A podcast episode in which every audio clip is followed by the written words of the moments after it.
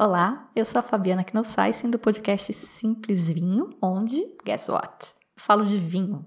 E eu queria falar para os fãs do ficções que curtem vinho, mas ficam meio intimidados com toda a pompa, ou, o que é super comum também, quando vem alguém cheirar um vinho e falar que tem um monte de aromas que você não está sentindo. Eu queria te dizer que você sente sim. Você talvez só não tenha o traquejo, o conforto de falar o que está sentindo com a mesma desenvoltura.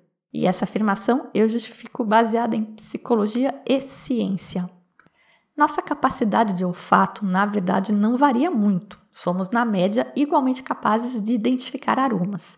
O problema é que essa identificação passa pela associação do aroma em questão com o banco de dados que é a nossa memória.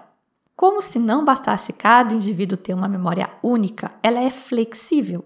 A forma como a gente lembra das coisas normalmente é bem diferente da forma como as coisas realmente são ou aconteceram. Não bastasse isso, a gente ainda tem que traduzir essas lembranças, esses aromas, em palavras. Então, digamos que temos todos a mesma capacidade olfativa e as mesmas exatas memórias e o mesmo exato vocabulário. Ainda assim, a gente tem um gap, a parte do nosso cérebro que contém nossas memórias é uma e a responsável pela linguagem é outra. Então, você identificou os mesmos aromas que o profissional, mas você ainda tem mais dificuldade para fazer a ponte entre a sensação e a sua língua, a falar. Já deve ter te acontecido de identificar um cheiro e não conseguir dizer que cheiro que é. Parece que está na ponta da língua, mas não sai. Aí, se eu te disser que isso é cheiro de queijo gorgonzola, você vai falar, yes, gorgonzola. Mas se eu tivesse dito que era cheiro de vômito, você provavelmente ia concordar igual, porque é praticamente o mesmo cheiro, mas a ponte conectando as duas partes do seu cérebro, neste caso, é totalmente outra. O contexto muda tudo. Ou a sugestão, como nesse exemplo do vômito, ou experimento bem famoso em que estudantes de enologia percebiam aromas totalmente distintos no mesmo vinho, caso ele parecesse ser branco ou tinto. Era o mesmo vinho tingido.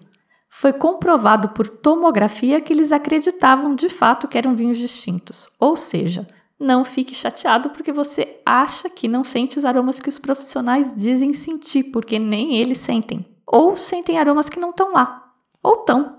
Se você acha que a meia suja do seu namorado ou namorada cheira a rosas, quem sou eu para dizer que aquilo é chulé, né? É só questão do contexto.